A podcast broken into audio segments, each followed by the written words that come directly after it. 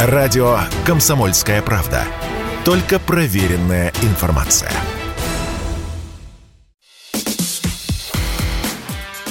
Диалоги на Радио КП. Беседуем с теми, кому есть что сказать. Всем здравствуйте! В эфире Сергей Мордан, радио «Комсомольская правда». Мы сегодня будем разговаривать с Русланом Асташко, журналист, ведущий Первого канала. Руслан, привет. Привет, привет. Спасибо, что приехал. А, ну, у нас, к сожалению или к счастью, сегодня простая тема беседы, она уже целый месяц одна и та же. Это Украина. Месяц. Прошел целый месяц. У тебя, а, ну вот какое а, основное чувство? Удовлетворение, неудовлетворение? Ну вот не томит ли тебя, что так все долго?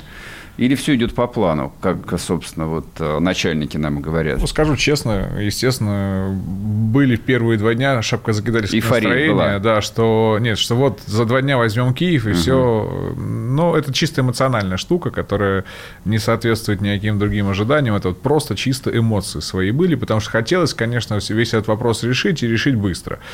Когда эмоции удалось немножко утихомирить, эмоции у меня были по разным причинам. У меня там отец моей жены на Украине. Он офицер э, генштаба.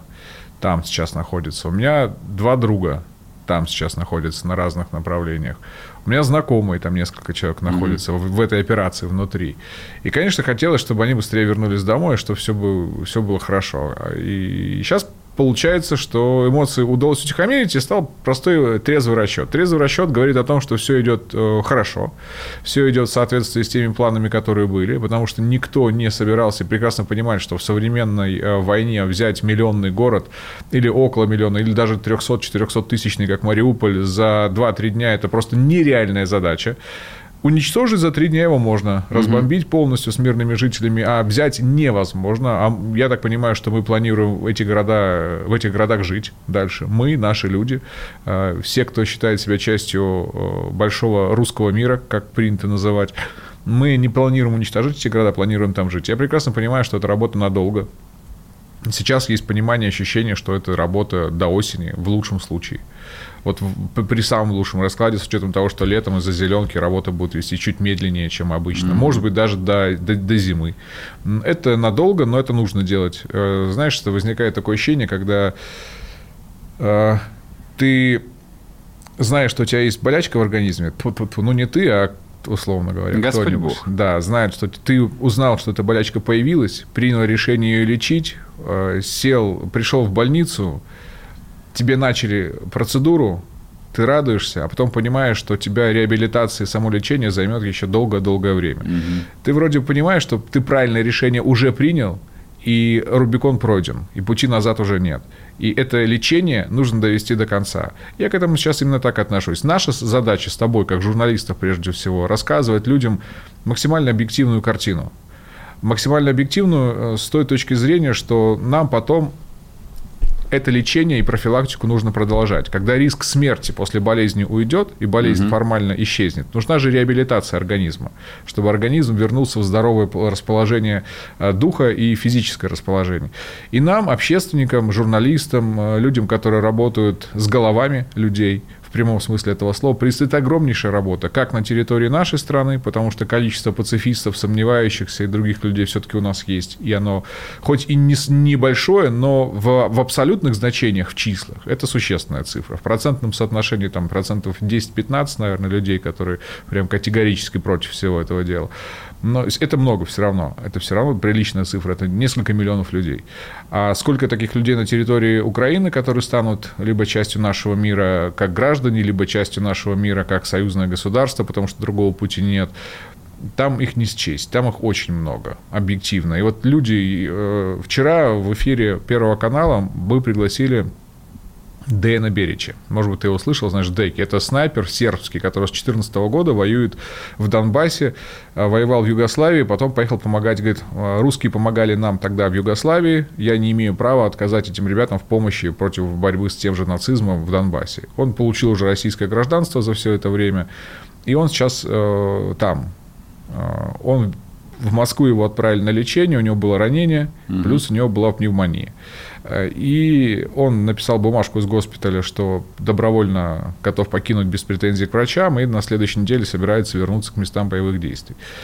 И он, соответственно, рассказывал то, как их встречают там местные жители.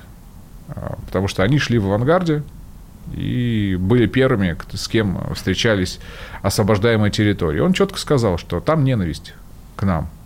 Не потому, что они нас ненавидят, эта ненависть проходит за несколько часов, когда ты реально увидел русского солдата. Угу. Но ненависть на уровне страха, нагнетаемого нацистами и нагнетаемого местными а, средствами массовой информации за 8 лет, она возымела свое действие.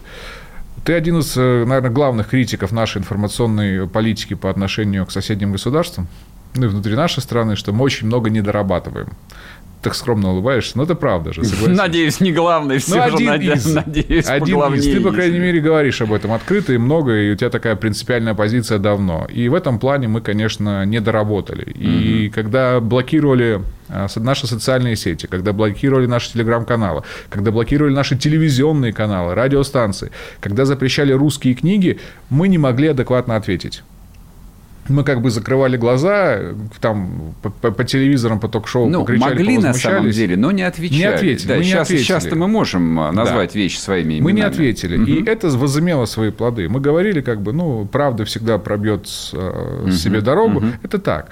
Какой ценой вопрос? И сейчас мы эту цену платим. Мы большой наш русский народ, куда входят и украинцы, и белорусы. Вот сегодня пришла новость, э, что белорусские измагары приняли присягу Украине и начали воевать на территории, э, на территории Украины за режим украинский. Под БЧБ флагами. Э, и когда я даже прошлом году, позапрошлом году, летом критиковал Лукашенко за жесткие разгоны, я, наверное, был неправ. Да, да, и я тоже критиковал. Я критиковал его за то, что, блин, ну, я не, небольшие симпатии испытываю к Лукашенко, как управленцу, он косячит много, но вот тогда его позиция была правильной, а моя позиция тогда была неверной, потому что я сейчас вижу результаты этого. Угу. Вот эти БЧБшники, они взяли оружие и пошли убивать наших солдат. А если бы мы тогда Лукашенко, возможно, бы и поддержали, и раньше, может быть, и подсказали бы ему об этих ошибках, потому что там же Беларуси боятся подсказывать. Угу. А нам что, можно меньше бояться этого всего дела. Возможно, эти БЧБшники не дошли бы сегодня до Украины и не стреляли бы в наших ребят.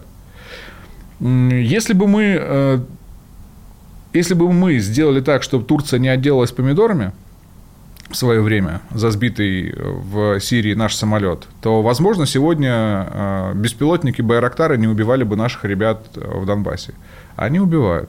Сегодня был сбит э, разведывательный беспилотник, я вот не, знаю, Байрактар или не Байрактар, над территорией, над городом Севастополь вот прямо над городом Севастополь. Ну, если сегодня... разведывательный, то вряд ли, потому сбили. что турки-то им поставляют ударные Да, вот я, скорее всего, а разведывательные у Но них ты же есть понимаешь, свои. Как, как об этом говорят. Возможно, сказали, что это разведывательный а может быть и ударный, это, да, это информационное э, идет... И, и я согласен с тем, что нельзя вызывать панику. Возможно. Но мы объективно угу. должны на это смотреть. На текущий момент времени информации нет. Угу. Если бы мы в свое время озадачились вопросом э, украинского флота, военно-морских сил, то, возможно, сегодня в Босфоре не пришлось бы ликвидировать мину, которая туда дрейфовала.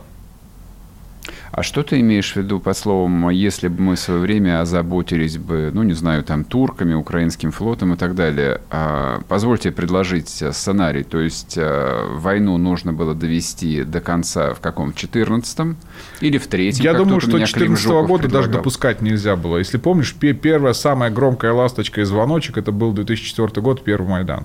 Да, да. И вот, вот, до, вот даже до этого нельзя было доводить, но уж если мы допустили 2004 год угу. и Майдан, то уже тогда нужно было понимать, к чему это в итоге приведет, к противостоянию, в том числе военному. То есть то, чем у нас э, занимаются организации по выстраиванию взаимоотношений с соотечественниками, как это называется, они должны были работать не исключительно в культурном плане, там хороводы водить и елки отмечать, что тоже нужно и правильно. Они должны были работать, э, как это делают американцы, э, ну, оперативно-разведывательной деятельности в том числе.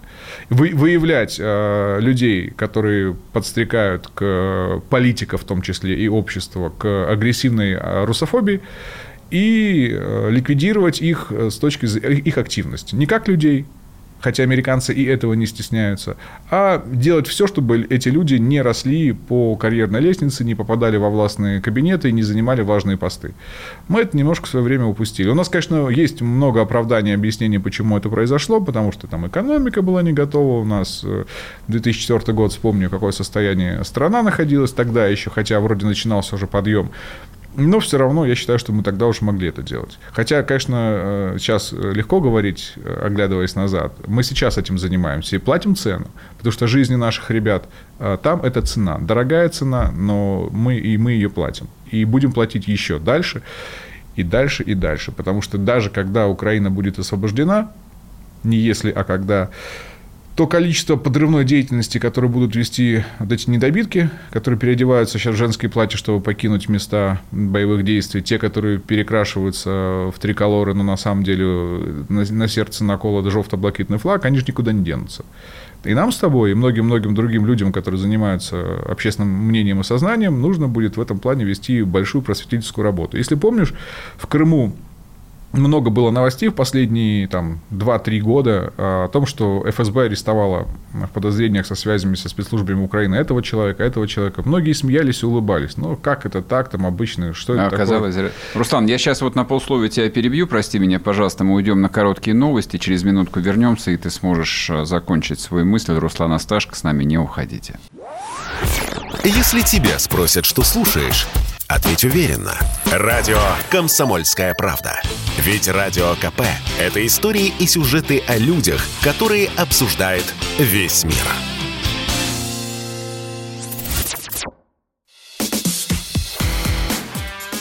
Диалоги на Радио КП.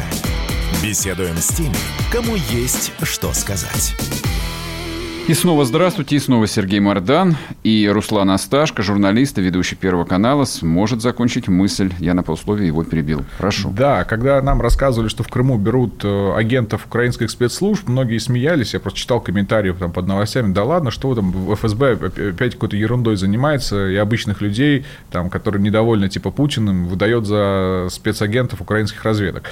А я же сам из Севастополя, много там людей знакомых. И я общался с людьми, которые реально знают, знали тех, кого арестовывали. И они правда говорят, что за последние там, 2-3 года их материальное состояние очень сильно улучшилось. Mm-hmm. То есть зарплата на работе осталась прежним, а люди стали одеваться в дорогие шубы, покупать дорогие машины, и никто не понимал, откуда у них эти деньги.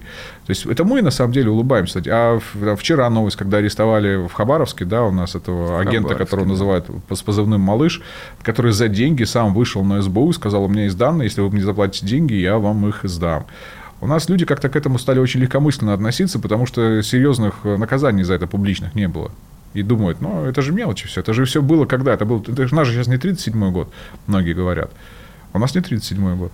У нас 22 год. Я тебя обязательно спрошу про 37 год, потому что я понимаю, что это такой жупел, ошельмованный совершенно, лишенный всякого исходного смысла, но мне кажется, вопрос, скажем так, ужесточения внутренней повестки в условиях войны, он нуждается и в осмыслении, и в том, чтобы его начать проговаривать, по крайней мере.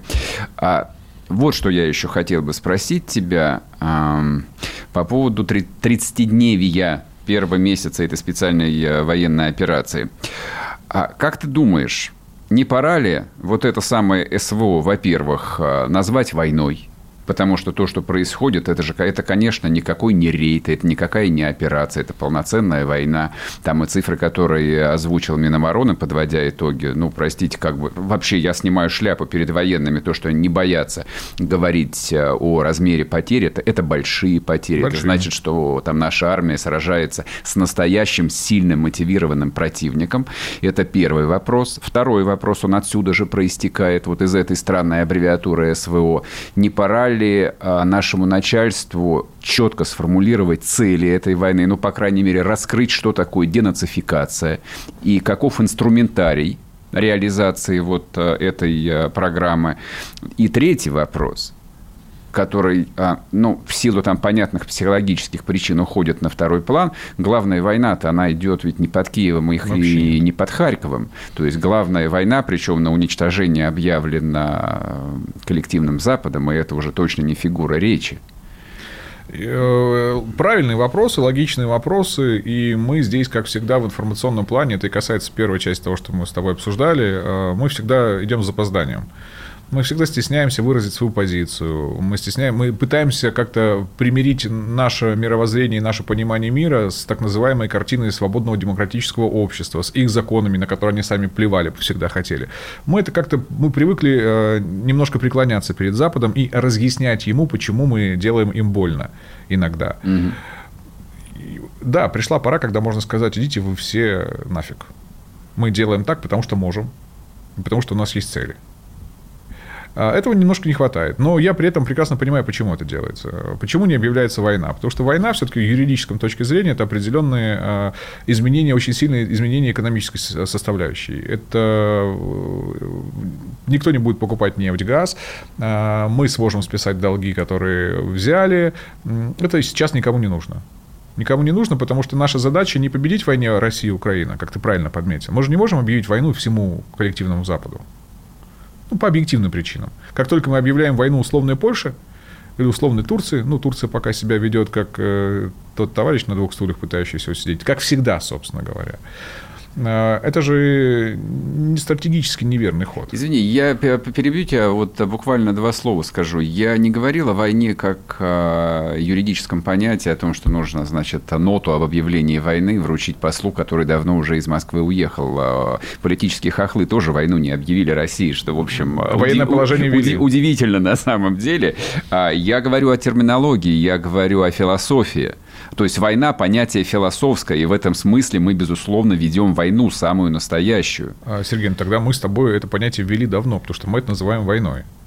Но вот в быту это называется война. Да. И все это понимают. На Ты... государственном уровне, как только президент скажет война, это ведет за собой определенные юридические последствия. Это самое Согласен, нота, согласен. Подписать. Не будем этого требовать от президента. Но, а, допустим, а, на Первом канале, вот ты как ведущий, ты избегаешь слова война? Да, избегаю слова война, потому что Первый канал все-таки это федеральное средство массовой информации, где мы должны максимально а, придерживаться государственной политики угу. и, и не разжигать. Мы сейчас на Первом канале по объективным причинам стараемся очень аккуратно быть в терминах, не под, э, причем экспертам разрешается все. Угу. Ты же знаешь, что часто ходишь как эксперт, никто тебе никогда ничего не говорил, что вот этого нельзя, это можно. Просто говоришь, да, что верно. сегодня говорим на эту тему, завтра говорим на эту тему, послезавтра говорим на эту тему, и выскажите свою позицию, чтобы понять, на какую сторону вас поставить, там, слева или справа.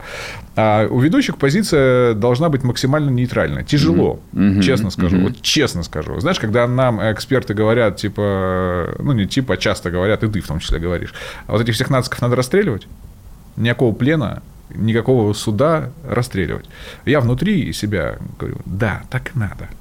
Но нельзя это публично говорить. Нельзя это публично говорить и к этому призывать, потому что мы с тобой здесь, а ребята там. Вот вчера, опять же, разговаривая с Дейком, знаешь, как рассказывают, как они сдаются? Они сдаются, нацики, э, демонстративно. Они из окон выбрасывают все оружие, ага. чтобы видели, что они оружие выкинули. И выходят без оружия с поднятыми руками. А русский человек, он в безоружного стрелять не может. Большинство. Не могут стрелять. И нацики это понимают. Они себя так не ведут. Поэтому это, в этом наше отличие. Поэтому мы должны показать, что мы э, не такие, как они. Угу. Это важно идеологически. Поэтому не называется война войной на государственном уровне, хотя на уровне бытовом это все прекрасно понимают и все это называют войной это спецоперация. Потому что, опять же, у войны есть, если брать глубоко копать философские там, термины, у войны есть определенные цели и задачи. Захват чужих территорий, ведение оккупационных администраций э, и э, э, война за ресурсы. То есть забираем все ресурсы, которые, до которых смогли дотянуться. Это всегда были цели, целями войны. У нас таких целей на Украине нет как я вижу наши цели, кстати, вот, вот чего все ждут, действительно ждут, это судьба освобожденных территорий. Состав России или независимое государство, или э, в, в составе Украины, которая будет денацифицирована. По поводу того, что нет понятия денацификации, не совсем так. Украинская делегация, ведь мы используем их как рупор. Они дали утечку и полностью рассказали наши требования по денацификации. Они, конечно, достаточно абстрактные, но, в общем, отменить все законы, которые... Русский язык на уровне государственного, отменить все националистические движения в, во власти и в обществе под, под запрет. Все, всех героев, Бандеров и так далее, Бандер, Шухевичи и прочие мрази должны быть выведены и быть под запретом. Ну, и, в общем, все это озвучено было. Как-то скромненько, я бы сказал бы, для денацификации. Денацификация – это на виселицу хотя бы человек 6, как было после Нюрнберга. Это и, тюремные заключения и, для И проведение людей. судебных процессов над, над? Преступниками. А вот список кого есть? Мы, мы сосчит... а... которых мы посчитаем. То есть мы дали настолько э, свободно трактуемые признаки денацификации, что они позволяют нам там делать э, все, что мы считаем нужным, справедливым. Поэтому Украина, я не вижу причин, по которым они смогут этот документ подписать. То есть все эти переговоры, это отвлекающий маневр и с нашей стороны в том числе. Согласен. Так, а вот ответь э, сейчас не как э, одно из лиц Первого канала, ответь как журналист э, Руслан Асташко. А ты, ты себе как представляешь оптимальное решение украинского вопроса, окончательное решение украинского вопроса? Это что должно быть? Границы, люди, Смотри. язык, ну, историческая судьба. Скажу. Э, прекращение существования Украины как государства, вхождение этих территорий в состав Российской Федерации. У меня только вопрос по Западной Украине, да, насколько это правильно, нужно нам. Нужна ли нам эта территория с этими нацистами, которые там находятся? Я не уверен, что это нужно, но если мы будем брать и Западную Украину, то поднимаются вопросы Польши с логичным. Слушай, а вот откуда, кстати, в русских людях а, вот так глубоко сидит вот эта вот неуверенность в собственных силах, что мы не Почему? справимся с Западной? А потому что почти не, не, все не, это не, говорят. Нет, нет, я, я не говорю, что мы не справимся. Мы справимся, вопрос зачем? Ну как? Что надо сейчас взвешивать, понимаешь? Мы э, впервые в истории, во-первых, у нас уникальная сейчас ситуация. Мы в э, военном плане э, превосходим все армии мира. Если брать ядерное оружие, то нас никто победить не может. У нас есть гиперзвук, которого нет ни у кого, и у нас есть там Посейдон, у которых нет ни у кого. То есть с военной точки зрения мы впервые в истории сильнее американцев. Сильнее любой армии мира. Если эти армии объединятся, и условная НАТО будет воевать с нами а, без применения ядерного оружия, у нас шансов нет. Но все же понимают, что это невозможно. Если НАТО с нами будет воевать, это сразу... То мы их похороним. Конечно. А мы сразу в рай. Ну, поэтому Вполне. нам бояться вообще нечего. И, кстати, наши люди к этому абсолютно готовы. В рай, значит, в рай. Вселенская справедливость, она важнее, чем а, существование на Земле как э, там, человек второго сорта, как нам относятся сейчас на Западе. Такого быть не должно. Вопрос, мы впервые имеем шанс а, выйти из войны, если ее так называть уж войной, да, если честно называть, а, с победителями не только в идеологическом смысле, как это было в 45-м, но и в экономическом. Мы должны получить бонусы. Мы должны стать жить лучше, свободнее и богаче. Эта цель, как мне сейчас кажется, должна быть не потому, что мы воюем, чтобы жить богаче. Нет. Mm-hmm. Это итоговая цель. Ну, в богаче не в том плане, что там денег стало больше, а чтобы мы стали иметь больше возможностей для обычного человека.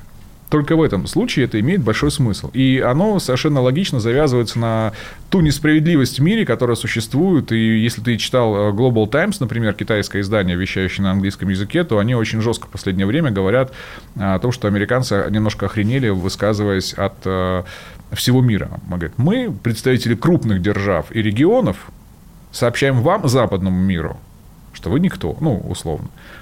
И вот этим надо пользоваться. Сейчас есть шанс э, и для всего мира скинуть американскую гегемонию, где король, как оказалось, ну, если уж не совсем голый, то не полностью одетый.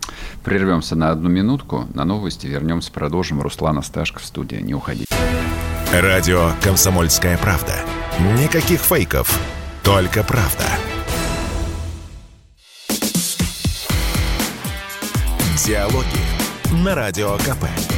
Беседуем с теми, кому есть что сказать. И снова здравствуйте, и снова в эфире Сергей Мордан, радио «Комсомольская правда». Мы разговариваем с Русланом Асташко, журналистом, ведущим Первого канала.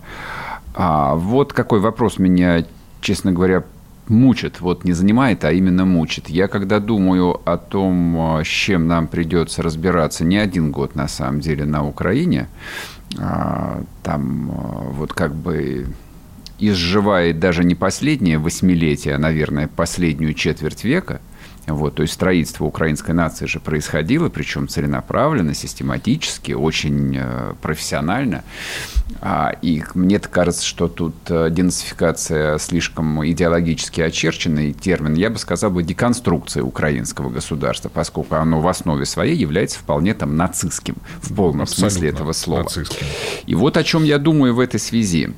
А, вот разрушение национальных мифов, идентичностей, стирание с топонимики имен враж, вражеских героев, ну и прочее. Вот все, что можно себе представить, оно, естественно, будет сталкиваться с сопротивлением. Естественно, возникнет вопрос э, подавления несогласных, самого разного. Там, я сейчас имею в виду не борьбу с э, диверсионными группами, с там, подпольем каким-то, для этого есть ФСБ, как бы не нашего ума дело, а вот э, борьбу, скажем, широкими массами оболваненного населения – ты же не, ты же не зря упомянул 37 год. Ну, давай mm-hmm. поговорим о 37 годе. А, вот то, что, безусловно, будет происходить там, как я надеюсь, нет ли риска, что оно перекинется через невидимую границу и сюда? Не боишься этого? Нет, не боюсь.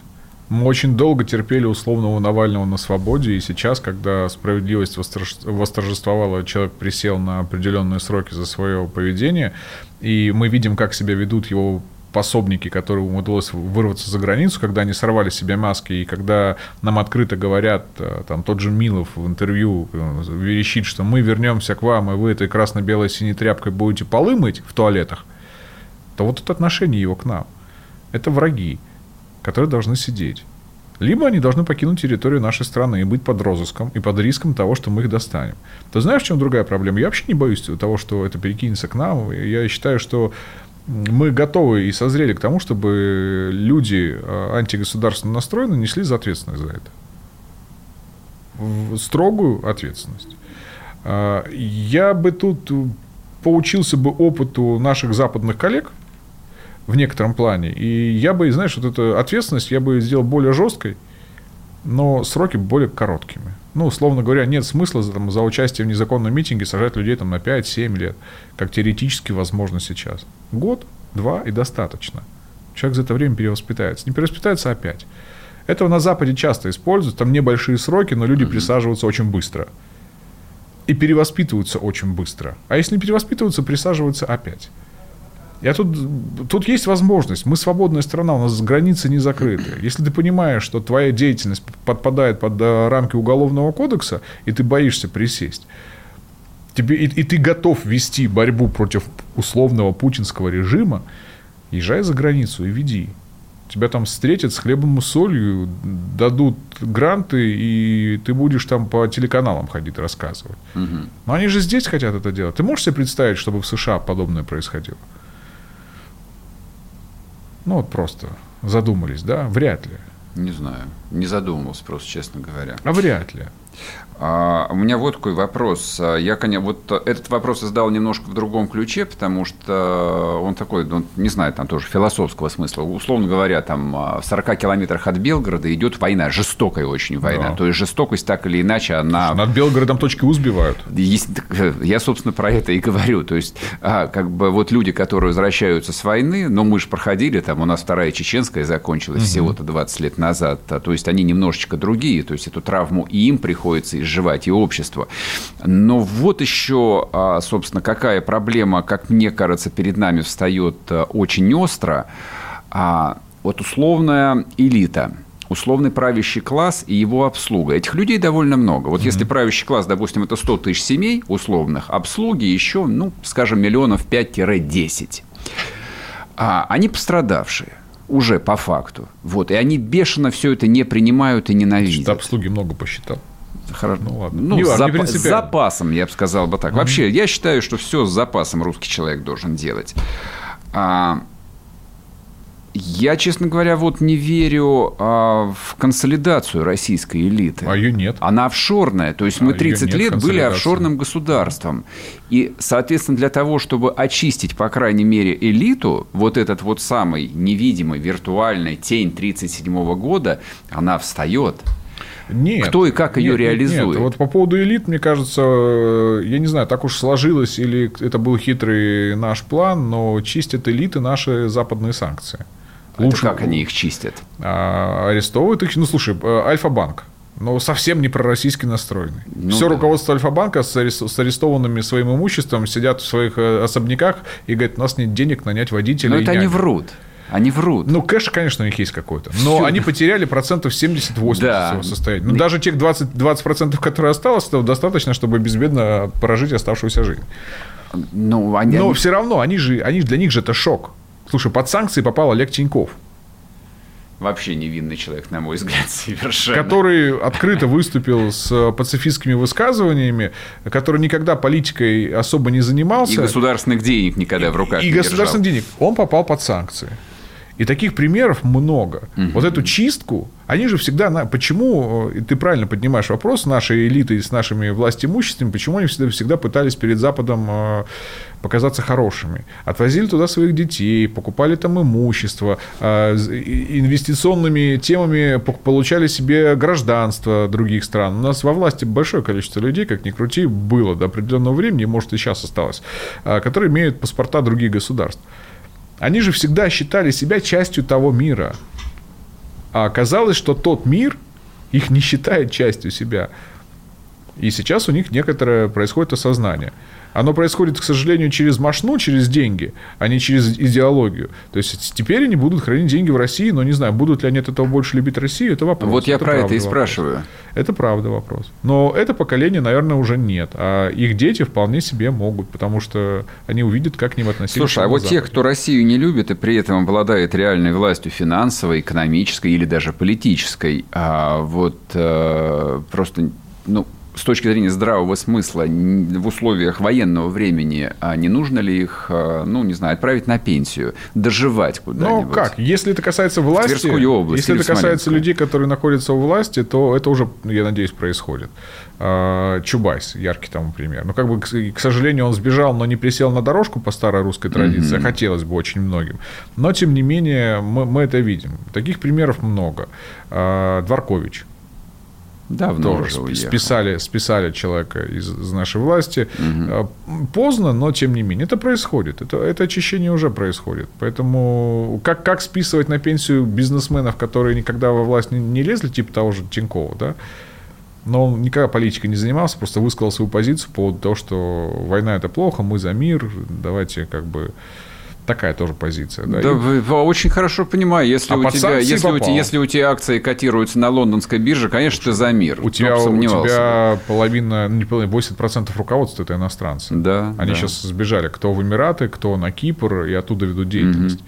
У тебя совет директоров не русский, мягко говоря. И таких примеров много. Вот а как, как, как с ними? Как, вот, вот знаешь, что я, в чем я расстроен? И в чем наши либеральные экономисты сейчас пока одерживают победу? Да в том, что мы не занимаемся национализацией предприятий иностранных, которые отказались работать в России. А вот давай про это поговорим. А ты думаешь, правда, их надо национализировать? Конечно. Открыто же никто не ушел. Все лишь только приостановили деятельность. Такой вот эвфемизм. Приостановили деятельность, мы можем запустить процедуру банкротства и национализировать. Сейчас, понимаешь, сейчас такой, так, такая ситуация и такое время, что можно немножко вольно трактовать э, многие законы. Угу. Но мы же понимаем, что это антироссийская деятельность. Приостановка работы временная – это деятельность, направленная на, против России. Вот как там э, Псаки заявила, что, или Байден, что мы никого из американских, из иностранных корпораций не просили уходить из России. Они сами. Да. Но при этом следующее же заявление через несколько часов, все, кто остался в работать в России, готовьтесь, что с вас спросят, почему. Никого не заставляли, но кто остался, те, те ответят. Здесь очень характерно, кстати, то, что даже табачные компании объявили об уходе, потому что, ну, то есть они настолько стигматизированы в западном обществе, то есть им настолько плевать на общественное мнение, ну, что уйти они с такого жирного рынка могли только под э, совершенно чудовищным давлением. У нас очень выгодный рынок для западных компаний, они здесь зарабатывали колоссальные деньги. А мы не, можем, не сможем все заместить там по одному щелчку пальцев, ну, просто по объективным причинам, но в течение там двух-трех лет, я думаю, большинство свободных ниш заполнить. Отсюда вопрос. А, по твоим ощущениям, а, вот такое внутреннее решение в нашей власти, в экономической прежде всего, оно есть или оно может созреть? А уже озвучили же. Уже озвучили, что вопрос э, банкротства и национализации – это вопрос открытый, но в течение 3-6 месяцев. Mm-hmm. То есть, если в течение 3-6 месяцев эти компании не возобновят свою работу а, то их будут банкротить и национализировать. Вот просто это тоже решение. А, вот лично мне просто хотелось бы, чтобы это было быстрее. На этой патетической ноте мы прервемся еще на одну минутку, уйдем на новости, потом вернемся. Руслан Асташко в студии, я Сергей Мордан. Не уходите, скоро продолжим. Радио «Комсомольская правда». Только проверенная информация.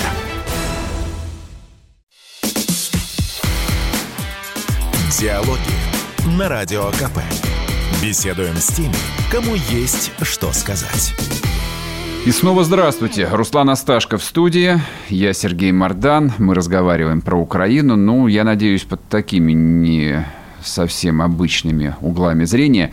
Вот еще какой вопрос а, я хотел бы тебе предложить. А, значит, нам предлагают, ну, или, скажем так, а, обсуждается широко два возможных сценария. Сценарий первый. Мы останавливаемся на полпути, подписываем какой-то новый хасавюрт, неважно какой, ну и, в общем, уползаем зализывать раны. Вот, а они масштабные, то есть экономический ущерб России нанесен, ну, не будем нагнетать, ну, достаточно ну, серьезно. истории такого еще не было. Такого еще не было, да. Первый сценарий. Второй сценарий. А Россия идет до конца. И в плане военной операции, и в плане экономического противостояния. Если надо, она рвет все связи, вводит эмбарго, конфискует иностранную собственность и так далее. Ну, то есть здесь можно список э, продлевать э, очень долго и упорно. Я думаю, что многих вещей мы даже не угадаем все равно. И Россия превращается, ну, в течение года или двух, или пяти, неважно, в некую там гигантскую евразийскую авторкию, замкнутую на Большой себе. Иран. Да, вот как нам говорят, что вы будете Ираном или вы будете Саудовской Аравией, хотя в человеческой истории авторкий было, в общем, сильно больше и очень большого размера. А я, честно говоря, не очень понимаю, почему авторкия является вот, таки, вот такой страшилкой невозможной. То есть, ну, авторкия, авторкия. Но очевидно, что можно было бы ведь, э, ну, если искать какие-то исторические аналогии, ориентироваться не сколько на Иран, сколько, допустим, на, на североамериканские Соединенные Штаты, а, ну, второй половины XIX mm-hmm. века, которые были огромной страной, замкнутой исключительно на себе, на свой внутренний рынок. Тогда еще американцы практически ничего не экспортировали осваивали Дикий Запад, строили заводы, не платили никаких налогов, ну и так далее, и так далее. А вот э, возможно э, сделать из России такую страну свободных людей, родину смелых, страну огромного фронтира, где можно все. Ну, ты так э, обозначил очень общее. Не получится ни того, ни другого сценария, потому что Россию уже изолировать не удалось. Ну, потому что э, вот все, что к западу, к западу от нас, там не очень хорошо. А все, что к востоку, к югу, там все нормально. Там нет особых больших проблем. Турция готова принять наших туристов летом. Я, кстати, слабо себе представляю, как это же любимый курорт и русских, и украинцев. Да, я тоже себе с трудом я слабо представляю. себе представляю, как это все будет происходить. А, я думаю, что скоро уже увидим. Я думаю, что ни, ни у тех, ни у других просто не будет а, в этот сезон денег для того, чтобы туда поехать. Но все равно кто-то поедет. Ну, Потому как, что отдых да. в том же Крыму и в Сочи у нас он будет э, усложнен. Я не уверен, что до майских праздников откроют небо над Э, Крымом и над Краснодаром. Угу. Там в Сочи полететь можно и сейчас, но, соответственно, спрос там огромный на все это дело. Поэтому кто-то в любом случае поедет. И не слабо себе это представляю. Ну ладно, бог с ним, с этими отдыхающими. Ну Вопрос ну, да. же более глобальный. Вопрос в том, что нас не удалось изолировать, а такой план был. И если с Китаем было более-менее все понятно, что они будут а, максимально нейтрально пытаться... Ну, американцы так думали, что хотя бы нейтрально. Но нет, они же не совсем нейтрально. Они топят за нас не так сильно, как нам бы хотелось, но и не так, как американцы хотя бы нейтрально планировали. А, тут же вопрос в Индии, которая британцев развернула, э, встреча должна была mm-hmm, пройтись mm-hmm. в пятницу, да, и сказали, нет, ребят, до свидания, мы не хотим с вами разговаривать. Тут вопрос Саудовской Аравии, которая отказалась э, поставлять больше нефти. То есть э, бунт он начался, по большому счету. Вопрос, что дальше будет. Сейчас и вопрос, э, горячий для нас вопрос открытия второго фронта. Причем не только в нашу пользу, как если бы Китай сейчас начал решать вопрос с Тайванем, а, а вопрос в том, что Карабах может загореть опять, и туда будут оттянуты наши силы. В Приднестровье там идет вопрос, уже Молдавия говорит, выводите своих миротворцев. Ну, очень аккуратно. Очень аккуратно, и как-то так сказали, а потом забыли как будто об этом, и все сразу улетела э, эта история. То есть тоже ситуация не самая простая, американцы это понимают это не... Э, у меня вообще все больше и больше складывается ощущение, что вот решение проведения спецоперации было проговорено с большим количеством политических, геополитических игроков. В том числе и с американским, и с украинским руководством. Потому что вот разговаривая с ребятами, которые там сейчас находятся, и периодически имеют возможность выйти на связь, когда там идет небольшая ротация, они периодически выезжают, чтобы mm-hmm. с родными связаться, в том числе на территории Республики Беларусь и к нам. А, они рассказывают, что там все были готовы к тому, что мы придем. Это там это было, на Украине, на Украине ты имеешь да. в виду? Они были готовы. То есть они последние два месяца они занимались заливкой бетонно-укрепительных сооружений активно, они завозили вооружение, они были готовы. Они знали о том, что мы готовим такой план. Мне, мне единственное, что кажется, что американцы и украинцы не верили, что мы на этот шаг отважимся. Они думали, что мы просто пугаем. Угу. А мы отважились. И сейчас, если послушать э, там, американских же военных экспертов, то они очень высоко оценивают качество проведения нашей спецоперации и говорят, что мы идем быстрее возможных сроков, и мы работаем очень профессионально. Конечно, не без ошибок. Я думаю, и ты, и я сейчас назовем большое количество ошибок, которые можно было бы не совершать, но мы впервые в истории столкнулись с такой ситуацией, с современной войной 21 века, войной в крупных городах-миллионниках. Угу ну или с населением в несколько сот тысяч. Никогда такого не было. Никто не понимает, как э, можно было решить вопрос э, Мариуполя, когда у тебя, сколько там было их там, ну 50 тысяч, наверное, нациков, азовцев сидело, ну поменьше, наверное, там. Ну, как минимум 35 тысяч, да. там разные же цифры. Да, да, да. Вот как, как их выбивать из города, если они в заложниках держат 300 тысяч человек? Такого в истории не было никогда. Оказалось, что мягко не получается. Угу. Надо понимать, что придется сделать все, чтобы вывести людей, и город будет очень сильно поврежден, я так аккуратно скажу. Угу. Потому что кадры, которые присылают их, естественно, снимают в местах, вызывающих наибольшие эмоции. Там есть районы, которые не Конечно, тронуты, естественно. объективно. Но кадры, когда э, людей хоронят во дворах, угу. просто потому что нет возможности вывести на кладбище, а там начинается потепление, и угу, чисто угу. естественный процесс разложения человеческих тел, он, к сожалению, если их не закопать в землю, это вызовет большие гуманитарные катастрофы с точки зрения болезней и распространения всяких зараз. Поэтому людей хоронят во дворах. Никто же этого не знал никогда. Американцы с этим никогда не сталкивались. В Ираке им просто все бомбили, уничтожали и заходили. У них их э, прямого боестолкновения их пехоты никогда с крупными силами противников не было. У нас это есть и происходит. И мы сейчас в итоге через какое-то время, уже сейчас, получаем единственную в мире армию с реальным опытом боевых действий. А с учетом того, как воюют опытные люди и молодые, которые только призвали, это две большие разницы. Это, опять же, по рассказам Деки, того же самого, когда он, э, он в батальоне, который из э, Донбасса создан, который с 2014 года воюет, с опытом ребята и смотрит, как заходят наши молодые ребята, молодые контрактники, которые вот э, не так давно, там, 25-летние, условно говоря. Говорит, это две большие разницы. Угу. У них они образованные, они, у них хватает экипировки, они все знают в теории. Но это другое. Они быстро учатся, но это другое. И вот эта армия, которую мы сейчас будем иметь, вопрос, что дальше с этими ребятами? Ты же правильный вопрос поднял и по поводу ветеранов Чеченской войны, и по поводу афганцев. Это же большой пласт людей которые потом должны э, найти себя в мирной жизни. Не у всех это получается. Это, ну, давай, это, это следующий этап. Нам первый этап это надо победить. Да, до него дожить еще надо, конечно, да. да. Но я думаю, доживем. Вот какой вопрос, но тоже из нового, и то, что, в общем, а, в публичном поле пока что особо не комментировалось, а, объявленное решение о добровольцах. Угу. Причем не просто как бы вот э, как политическая декларация, а через систему военных комиссариатов. А, ну, поскольку вот ты за историей войны в Донбассе следишь много лет, как ты думаешь, сколько это привлечет э, людей, как их будут готовить?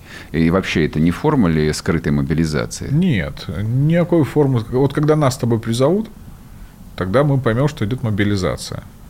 А Тебе нас... раньше ты моложе, а меня, меня уже раньше. в последнюю очередь. Ну, сам вместе, вместе пойдем. Издавать окружную газету. Да, На территории Киевского военного округа. Это, кстати, отдельная работа, нам уже надо будет восстанавливать средства массовой информации на Украине с нормальной идеологией. Это тоже огромная проблема.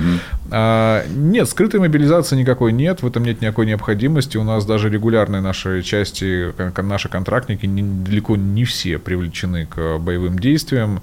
Э, я как бы рос в семье военных, у меня много знакомых военных, у меня жена из семьи военных, мы общаемся, причем разбросаны по всей стране. Угу. Все находятся в состоянии повышенной боевой готовности, понятное дело, но они не привлечены а, нет такой необходимости. Добровольцы. Добровольцы – это необходимость с другой стороны, потому что огромное количество людей, которые хотят. Угу, угу. Огромное количество ветеранов, которые с 2014 года воевали, потом уехали, которые хотят легально. Не просто, как это раньше было, как ополченцы. Ты приезжаешь, там на месте сам себя устраиваешь. А хотят организованно под единым управлением. И когда у тебя такое большое количество пассионарных мужчин, готовых взять в руки оружие и идти э, решать задачи на Украине, и ты не даешь им возможность это mm-hmm. реализовать, они будут это реализовывать как-то другими методами, не очень законными или, не дай бог, даже внутри своей страны. Там, будут Путина обвинять в том, что он не дает помочь нашим ребятам и так далее, и так далее. Это просто необходимость. Mm-hmm. Это просто необходимость. То, что касается иностранных наемников, сирийских прежде всего, да, ну не наемников, а добровольцев, правильно, потому что там ключевое значение всего этого слова 10 то, что, секунд у нас осталось. То, что mm-hmm. они должны бесплатно работать. Это mm-hmm. обсудим после рекламу, да? Или уже следующий Это раз? уже, к сожалению, След... конец, Давай эту тему подвесим. Да, подвесим и обсудим ее в следующий раз. Всем хорошего дня, пока. Это был Руслан Асташко, журналист, ведущий Первого канала, а я Сергей Мордан. Диалоги на Радио КП. Беседуем с теми, кому есть что сказать.